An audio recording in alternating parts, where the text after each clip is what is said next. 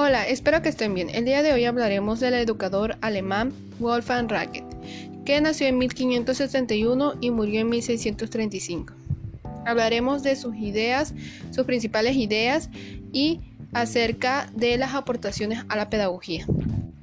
Como bien sabemos, Comenius fue el fundador de la didáctica y Racket en su precursor, el y iniciador.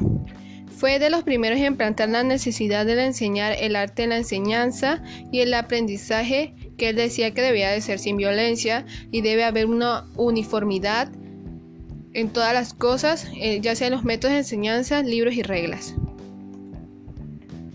En sus principales aportaciones, él nos dejó la enseñanza debe ser valorada en términos de importancia, el tiempo se le dedica a cada asignatura tiene que ser requerido para una evaluación semanal, inicio el uso de nuevos métodos para enseñar más rápidamente la lengua vernícula, clásica y el hebreo, y el establecimiento de una escuela popular donde se enseñe la ciencia y oficios manuales.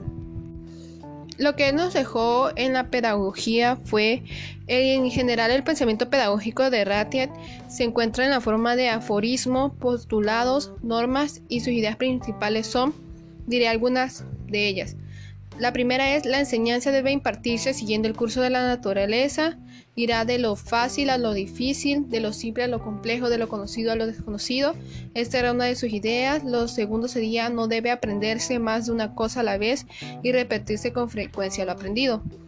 Lo tercero es aprender al principio todo en lengua materna solo después que han estudiado de estudiarse las lenguas extranjeras.